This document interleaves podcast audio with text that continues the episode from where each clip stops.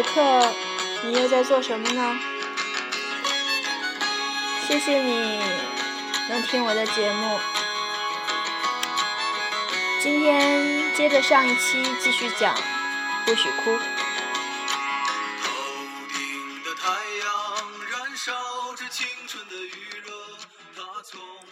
那时候，我们一堆人几乎二十四小时待在一起，你可例外。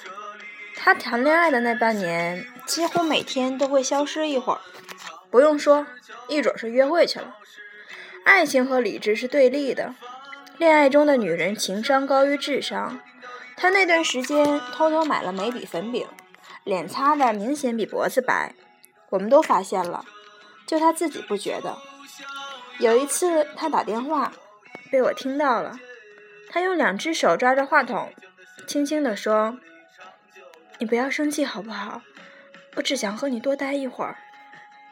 我没别的意思。好了，我错了。”你不要生气好不好？他每次约会时长不等，有时候半个小时，有时候三五个小时。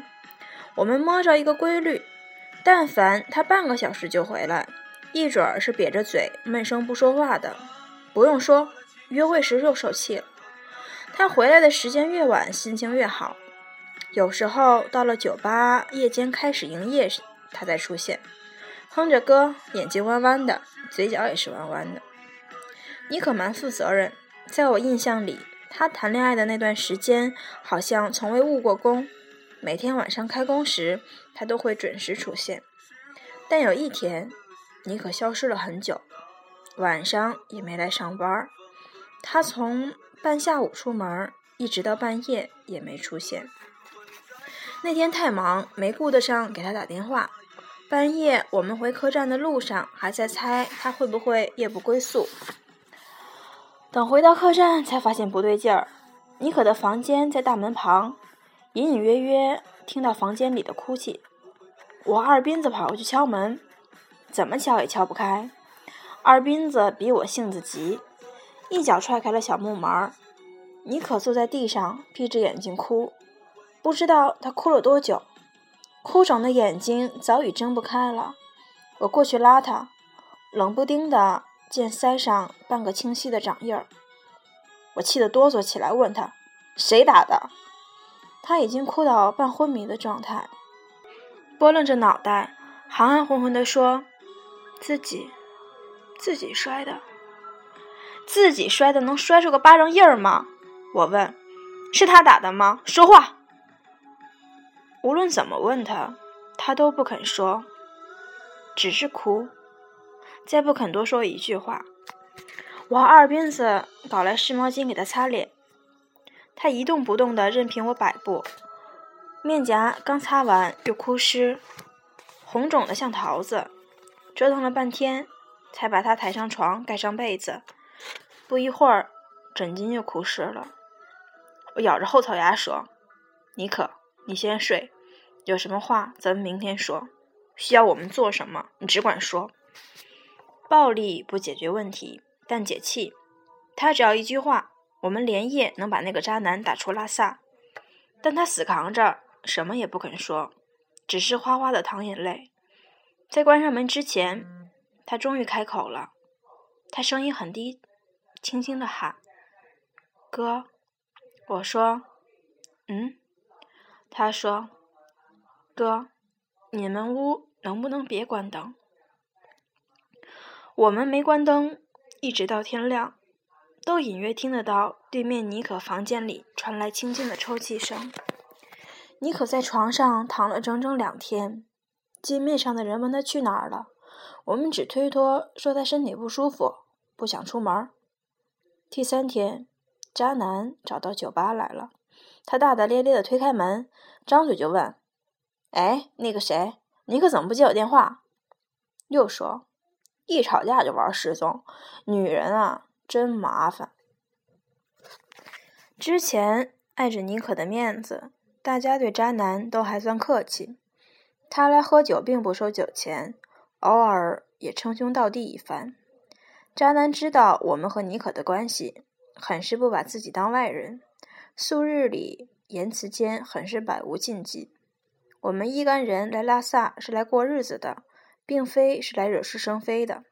开酒吧和气生财，遇到说话口气硬的人，也都是退一步海阔天空。久之，渣男以为遇见的是一群只会弹琴唱歌的文艺青年，他犯了个错误，错把文盲当文青，忙是流氓的忙。还没等我从酒吧里跳出去，二斌子已经满脸微笑的迎了上去。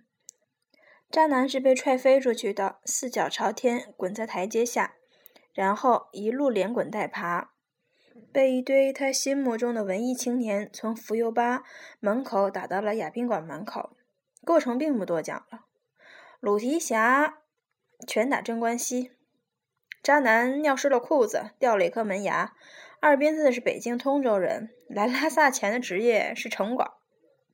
我们等着幺幺零上门，一直没等到。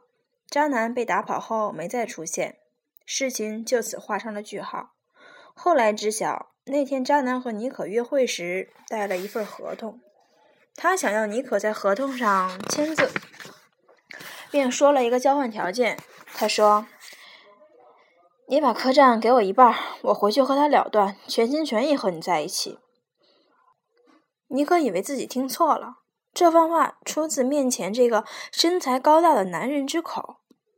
妮可苦笑问：“你爱过我吗？”渣男说：“爱啊，一直都爱啊。”妮可接过合同说：“如果你已经不爱我了，早点告诉我好吗？”渣男说。你胡思乱想什么？我怎么可能不爱你啊？快点签字吧，亲爱的。他脚踩两只船，他忍了。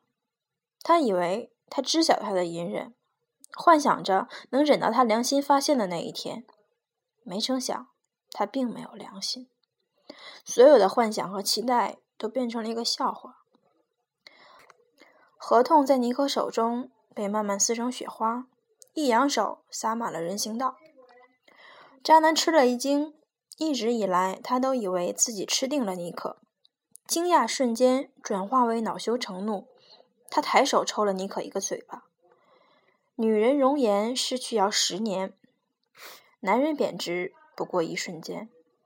妮可没哭也没闹，甚至没再多看他一眼，转身离开，一步一步回到仙足岛，关上房门后才痛哭起来。他第一次爱上一个人，在此之前，他对世界一片单纯，从未有过如此汹涌的伤心。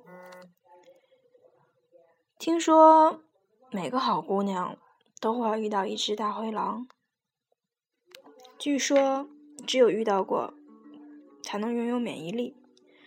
有免疫力是件好事儿，可大灰狼留下的阴影呢？事情过后，我们一度很担心妮可的状态。有大半个月的时间，我们带她去踢足球，带她爬色拉乌兹逃票的色拉寺，希望大汗淋漓能代谢走一些东西，诵经声能带来一些东西。她乖乖的跟在我们身边，看不出有明显的异样，和以前比。只是话变得很少。之前那个乐呵呵的妮可去哪儿了？我们想让妮可快点好起来。我们满屋子破四旧，努力销毁渣男的一切痕迹。搜出来的零碎装了半编织袋子。妮可给他织了一半的围巾，妮可给他缝的手机套，妮可给他拍的照片。还有他唯一送给妮可的礼物，一只杯子，上面印着一行字：“我一生向你问过一次路。”问你妹啊问！满世界玩得起的姑娘你不招惹，偏偏来祸害一个傻姑娘。我一脚跺碎了杯子，硌得脚心生疼。渣男学过两年美术，他追妮可的时候。曾在妮可的客栈墙壁上画过一幅金翅大鹏冥王，怕妮可睹画伤情，我搞来乳胶漆把那幅画涂刷干净。我在那崭新的墙上面画了一只硕大的卡通小姑娘，红扑扑的脸蛋，同花头，还有一对笑笑的小对眼。就在卡通小姑娘旁边画了一堆脑袋，众星捧月般的围在他周围。有的小人儿呲着牙抠鼻屎，有的小人儿摆出一副黄飞鸿的姿势，有的小人抱着吉他，张的嘴比脑袋还大。所有的小人儿一水的逗眼。你可真在我身后看着我画画？他问：“哥，你画的是什么？”我说：“喏，这是你，这是咱们一家人，咱们一起在过林卡，高高兴兴的一直在一起。”我说：“妮可，你是不是很感动？感动也不许哭啊！”他一下子用手捂住眼睛，脑袋上下点着，带着哭腔说：“嗯，嗯，嗯。”我说：“这才是好姑娘。”哥哥，请你吃个大苹果吧。我挥手在卡通小姑娘旁边画了一只大苹果。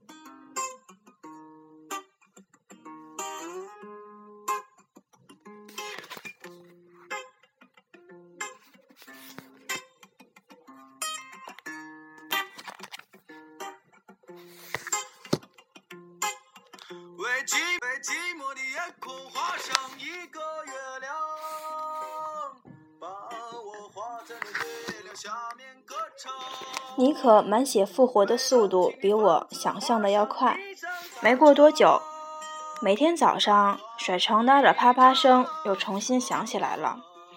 我照例每天穿着底裤冲出去抱床单、闻床单，他照例满院子撵我。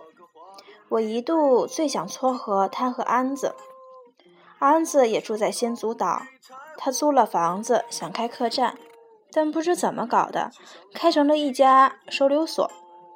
他们家客厅都睡满了人，全都是朋友以及朋友的朋友以及朋友的朋友的全国各地的朋友，没有一个客人。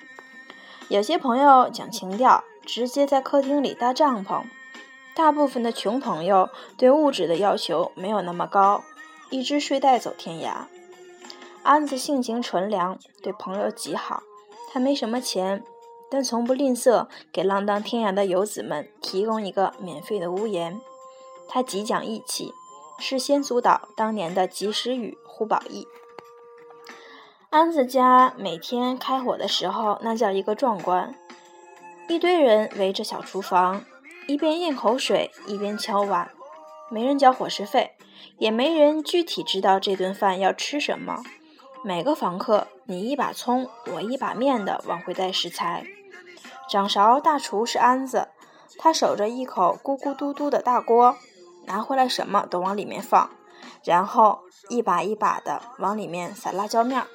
他是川人，做菜手艺极好，顿顿麻辣杂锅大锅菜，连汤带水，吃的人之甜碗。我们时常去蹭饭，吃过一系列组合诡异。吃过一系列组合诡异的菜肴：猪肉西红柿炖茄子、花生土豆煮扁豆、牛肉燕麦香菜折耳根面片子汤。我们吃嘛嘛香，他是做嘛嘛香。那么反社会的黑暗料理的食材搭配，也只有他能驾驭。安子长得高大白净，文质彬彬，典型的阳光男文青。他那时在一家小报社工作，跑社会新闻。也写副刊杂文，靠靠条数领绩效工资。可拉萨就那么大点地方，哪来那么多新鲜事儿啊？有时候跑一整天，一条也搞不来。安子没辙，就拽着客栈里的人一起编心灵鸡汤和人生感悟凑版面。他客栈里的人普遍太仙，张嘴不是马尔克斯就是杰克凯鲁亚克。于是他经常跑到尼可的客栈来凑臭皮匠。那时大家都年轻，没有什么社会阅历，编出来的文字一派校园文学气息。大家七嘴八舌，安子默默写笔记做整理。安子是个大孩子，编完了还要大声朗诵，各种文艺范儿，各种陶醉，各种自我肯定。我烟火气重，听不来白衣飘飘的年代。他念他的，我玩我的俄罗斯方块。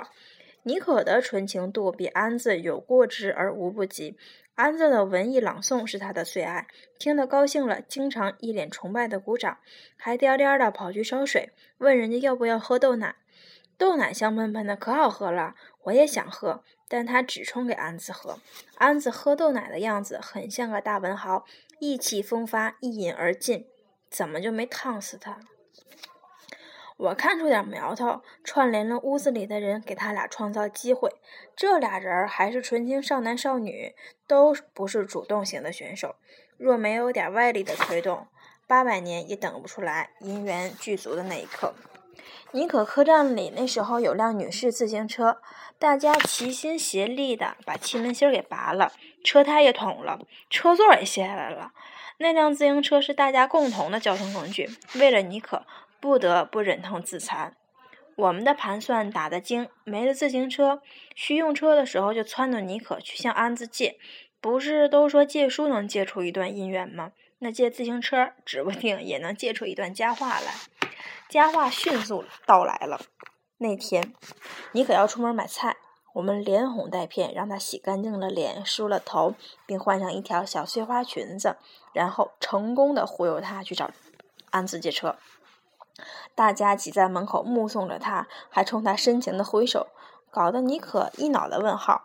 他出门没到十五分钟就回来了，我们都很好奇，怎么个情况？安子没把车借给你？他傻呵呵的说：“是啊，他没借给我。”哎呦，怎么个情况？妮可傻呵呵的说：“安子听说咱们家自行车坏了，就把他家自行车送给我了。”送？好吧，送就送吧。我们追问，然后呢？然后你怎么说？你可说，然后我就说我们家还缺打气筒。我们追问，然后呢？然后他怎么说？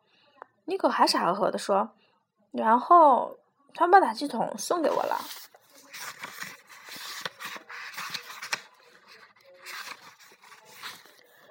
你怎么不说你还缺个男朋友？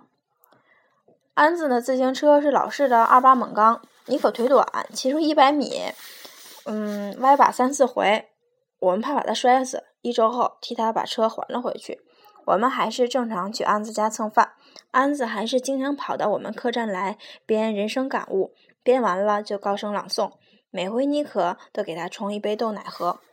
妮可和安子没发展出什么下文来，他们俩之间的缘分或许只限于一杯纯白色的豆奶。实为遗憾。失去安子的音讯已经很久了，六年、七年，我记不清了。辗转听说他回到内地后，安居在一个叫丰都的小城，收敛心性，娶妻生子，撰文为生。先祖岛的岁月已成往昔，如安子那般仗义的江湖兄弟，如今寡显。如今是自媒体为王的时代，人们懒得付出和交流，只热衷于引领和表达。微博和微信上每天都可以刷出成堆的心灵鸡汤、人生感悟，无数人在转发，却不知有几个人能真正做到知行合一。我一俗人，有时也转发一些人生感悟，有时一边读一边想，个中某些金句会不会出自安子的笔端？我不知道他现在过得好不好，多年未见了，有些许想念。需要想念的人有多好？月无常满时，世事亦有阴晴圆缺。二零零八年三月十四日，我的家人分落天涯，我的族人四散，我慌着一颗心从济南赶往拉萨。横穿半个中国，却止步于成都，无法再往前行。很多人撤到了成都，妮可也在其中。他站在宽巷子的路口，抓着我的胳膊，指甲尖尖的，死死地扣在我的胳膊上。他哭，哥，没家了。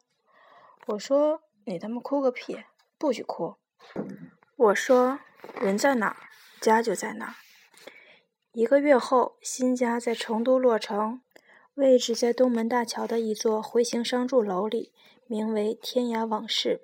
隔壁是丰厚。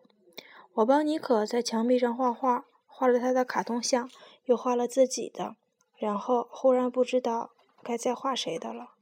我回头，妮可站在吧台里擦杯子，阁下雀急的吟唱回荡在硕大的 loft 里。空荡的屋子里只剩我们两个人。我站在门口抽烟，行人慵懒地踱过，胖妈烂火锅的味道飘过，满目林立的店铺，闻不到味桑的烟气，望不到我的拉萨河。天涯往事开业的第二天，我返回北方。临行前，你可给我做饭吃，炒了牛肉，炖了牛肉，一桌子的肉，没人和我抢。他送我到楼梯口。忽然停住脚步，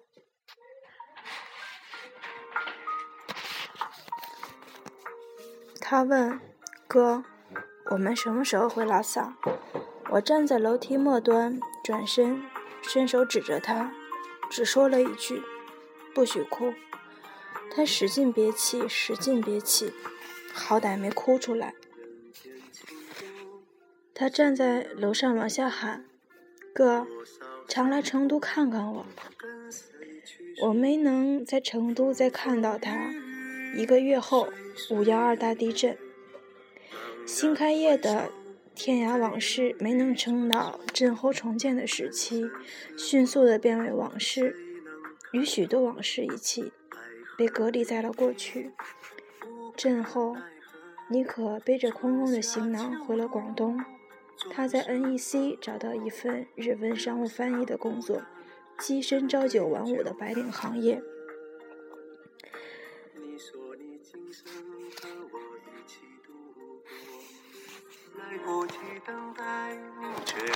二零零八、二零零九、二零一零、二零一一、二零一二、二零一三、二零一四，除了尼可、二斌子和赵雷等寥寥数人。当年同一屋檐下的家人，如今大多杳无音信了。二斌子也来济南看过我一次，他回北京后结婚生子，挺起了啤酒肚，俨然已是一副中年人的模样。我和他提起小二胡，他借酒遮面打哈哈。和赵雷见的次数最多，有时在廊街午夜的粥铺里。有时在南城他的小录音棚里，他一直没放下那副刺猬脾气，我一直也没放下吉他。巡演时路过济南，听说也路过拉萨。这个世界奔跑得太快，你可一直没能再遇见他俩。二零一三年除夕，你可来找我，我们一起在丽江古城包了饺子。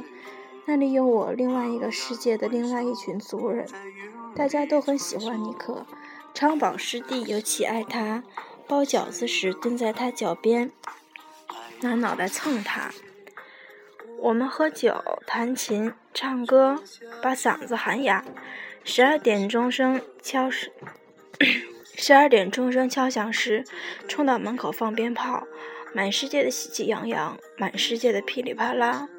我醉了，满世界给人发红包，发到妮可时，我敲敲他脑袋，问他开不开心啊，喜不喜欢丽江啊，要不要留下来啊？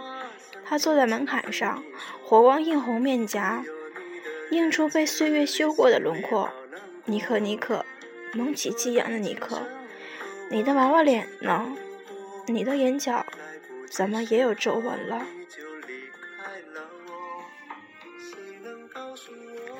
妮可也醉了，他说：“哥，我不哭。”我说：“乖，不许哭，哭个屁啊！”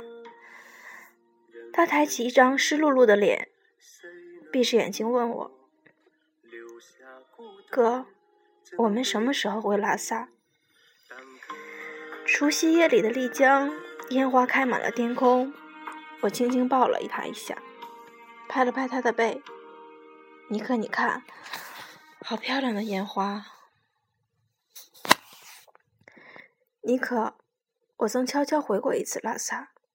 二零一零年三十岁生日当天，一睁开眼就往死里想念，一刻也不能等了，一刻也不容迟缓，脸都没洗，我冲去机场，辗转三个城市，飞抵拉萨公开机场，再度站在藏医院路口的时候，我哽咽难言。越往里走，大昭寺的法轮金顶就越看得真切。那一刻，我是个近乡情怯的孩子，匍匐在滚烫的广场上。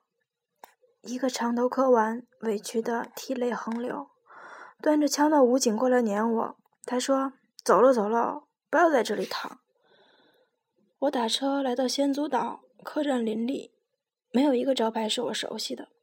我翻手机，挨个打电话，空号，空号，忙音，没了。全没了，很难受。自十七岁浪荡江湖起，十几年来第一次尝到了举目无亲的感觉。没有什么过不去，只是再也回不去。两年后，我随缘皈依三宝，做了禅宗临济宗的在家弟子。皈依的那天，跪在准菩萨像前，我念：往昔所造诸恶业。皆由无始贪嗔痴，我想我还是痴还是贪，愿我速知一切法吧，别让我那么独断了。大和尚开示我缘起论时，告诉我说，万法皆空，唯因果不空。他说，执念放下一点，智慧就升起一点。可是师傅，我执念重。如履如麻，如十万大山绵延无尽。我根气浅，时至今日，我依旧执着在拉票兄弟们共度的那些时光里。他们是我的家人，我的族人，我弥足珍贵的旧时光。若这一世缘尽于此，若来生复为人身，我期许我能好好的，大家都能好好的。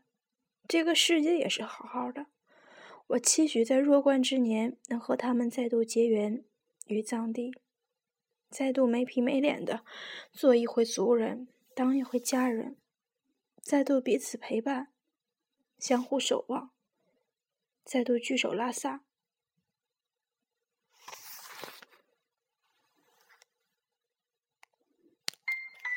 依偎在大昭寺广场晒太阳。拂落满头的格桑花香。下午三点的时候，你说你喜欢玛吉阿米的脸庞，呼吸着拉萨午后的阳光，在这个找不到影子的地方，你的脚尖敲打着不知出处的节奏，喃喃自语，然后顾盼生辉，目光悠远，时而绵长。我听到你在自说自唱，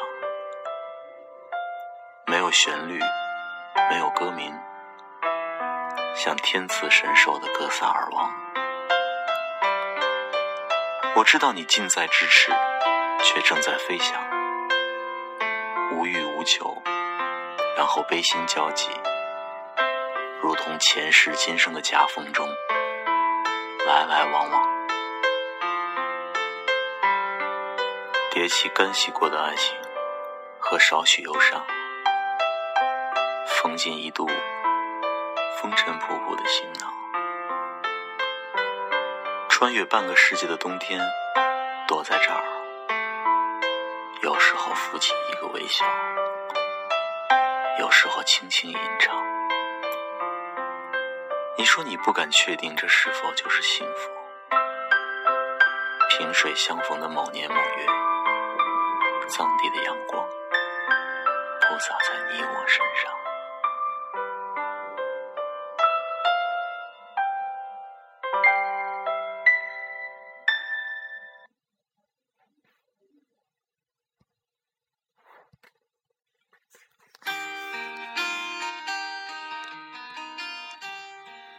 给我一夜的时间吧，让我穿越回九年前的拉萨。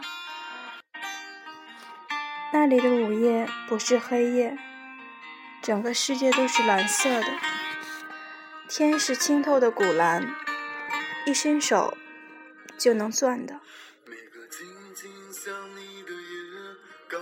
月光是淡蓝，浑朴而活泼，温柔又慈悲，不时被云遮住。又不时展露真颜，每一片云都是冰蓝，清清楚楚的飘啊飘，移动的轨迹清晰可辨。星星镶在蓝底的天幕上，不是一粒一粒的，是一坨一坨的，漂亮的吓人。星空下是蓝波荡漾的拉萨河，河内。是蓝瓦蓝墙的先祖岛，岛上住着我熟睡的家人和族人，住着当年午夜独坐的我。我习惯在大家熟睡后，一个人爬上房顶，抽抽烟，听听随身听，或者什么都不做，只是仰着头看天。蓝不只代表忧郁，漫天的蓝色。自有其殊胜的加持力，附在脸上、手上、心上、心性上，覆盖到哪里，哪里便是一片清凉。四下里静悄悄的，脚下房间里的呼噜声清晰可辨。这是二斌子的，这是赵雷的，那是妮可的。我想喊出来。声音一定会沿着拉萨河传得很远。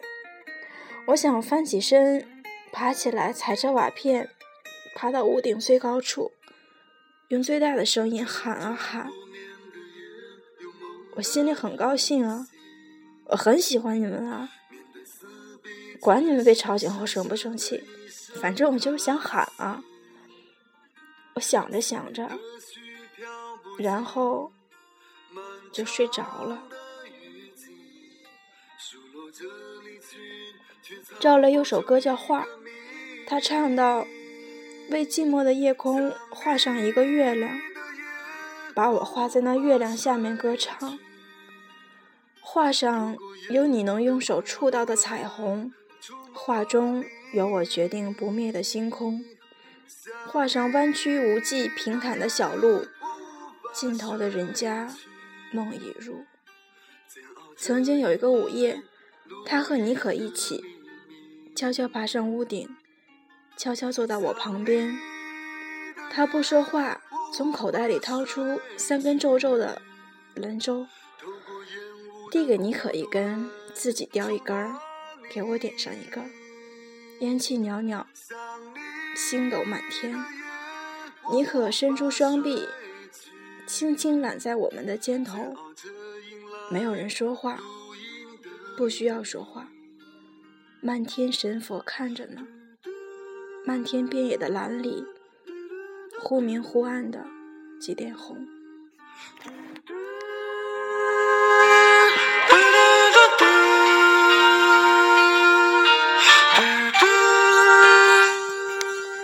故事讲完了，大家晚安。